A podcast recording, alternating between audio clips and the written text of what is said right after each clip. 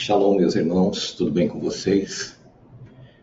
Resolvi fazer essa live sobre o sacrifício de Pessah e a festa de Hamatzot.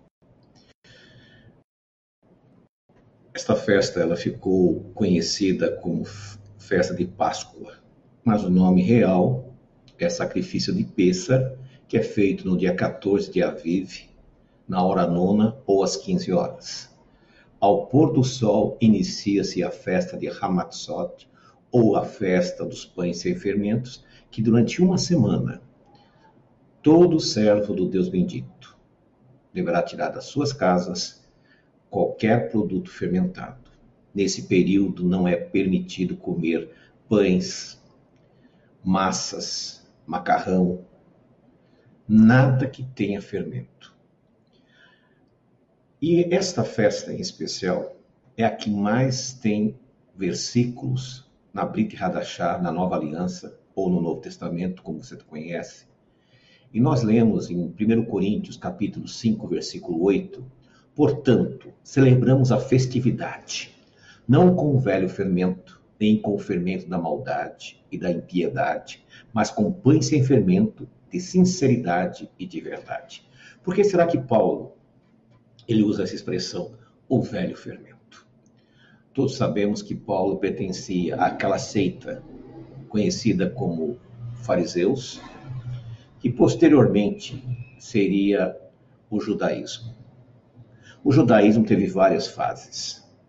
O judaísmo que hoje existe na atualidade é recente, ele é do século XV e do século XVIII. Os caraítas talvez sejam o grupo mais antigo, que é do século VIII. Os seguidores de Yeshua praticamente desapareceram no século II, quando Inácio de Antioquia, que se dizia discípulo de João, mudou totalmente a doutrina dos seguidores de Yeshua. No século IV, Constantino cria a Igreja Católica Apostólica Romana, que seria o berço do cristianismo. E o resto da história todos nós conhecemos.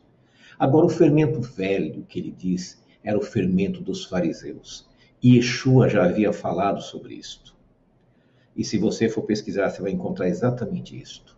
E Paulo chama aqueles que eram ex-fariseus, que haviam aceitado Yeshua, para abandonar aquele velho fermento, aquelas velhas doutrinas, aqueles velhos conhecimentos que na verdade os afastava mais de Jeová do que fazia com que ele se achegasse. A noite especial de Hamatzot é uma noite que nenhuma outra foi igual. Todos nós sabemos a história do Êxodo. No décimo dia de Aviv, toda a família de Israel separou um cordeiro e deixou-lhe preso. Os egípcios tinham nos cordeiros uma divindade. Agora você imagina a quantidade de cordeiros que foram separados. A Bíblia relata que havia 600 homens adultos que saíram do Egito, sem contar mulheres, crianças e idosos.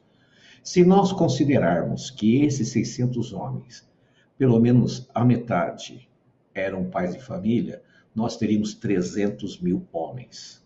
Mas vamos reduzir para metade, teríamos 150 mil famílias. E estas famílias todas separaram um cordeiro. Os egípcios começaram a ficar apavorados, porque seria mais uma divindade a quais eles adoravam, no caso o cordeiro, que seria morto. Quatro dias depois, no 14 dia, na hora nona, que em relação ao nosso horário ocidental é às 15 horas. Aquele cordeiro foi imolado. A família pegou o sangue daquele cordeiro e passou nos umbrais das portas, para que quando o anjo da morte passasse, nenhuma pessoa que estivesse dentro daquelas, daquela casa seria atingido pelo anjo da morte. A palavra hebraica para umbrais é mesuzá. Então, eles esperavam que através daquele sangue eles seriam protegidos. há relatos que muitos egípcios adentraram na casa dos israelitas e foram poupados. Também há relatos que haviam israelitas que não quiseram fazer esse sacrifício e sequer passar o sangue nos umbrais das portas, mesmo vendo todos os milagres. Trazendo para os nossos dias. Desde criança, eu aguardava que esses sinais que estão chegando agora, desta, desta praga que veio sobre a humanidade, que anuncia a volta do Messias, eu aguardava ansioso. Imaginava que não seria na minha existência mas agora eu posso perceber que realmente os sinais da volta de Yeshua são nítidos.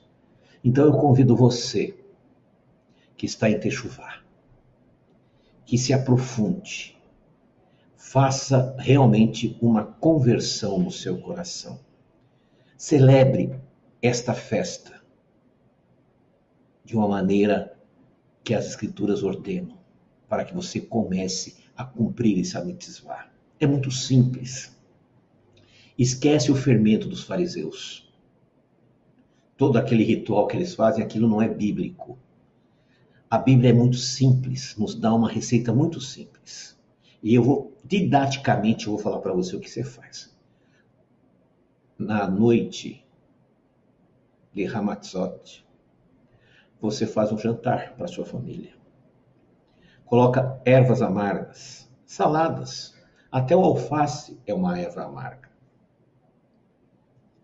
Você faz também coma a o pão sem fermento. Eu aconselho para uma questão didática você pegar, fazer um, um sanduíche pequeno, colocar uma matzá, folhas amargas, outra matzá e fazer uma benção, uma brahá, que eu vou passar nas redes sociais para você. Eu, se for possível, se assim o Eterno permitir, vou comprar um pernilzinho de cordeiro ou uma paleta e vou assar.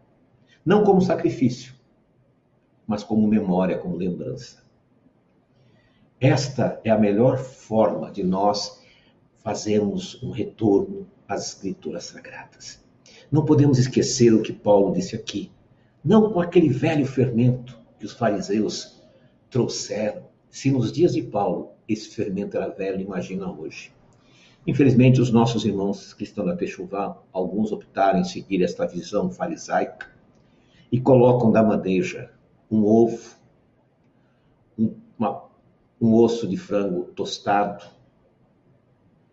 o harosete, que é uma mistura de maçã, uma mistura de mel, uma mistura. Vira-se uma argamassa. Eles colocam ali, sendo que a Torá não fala nada disso. Né?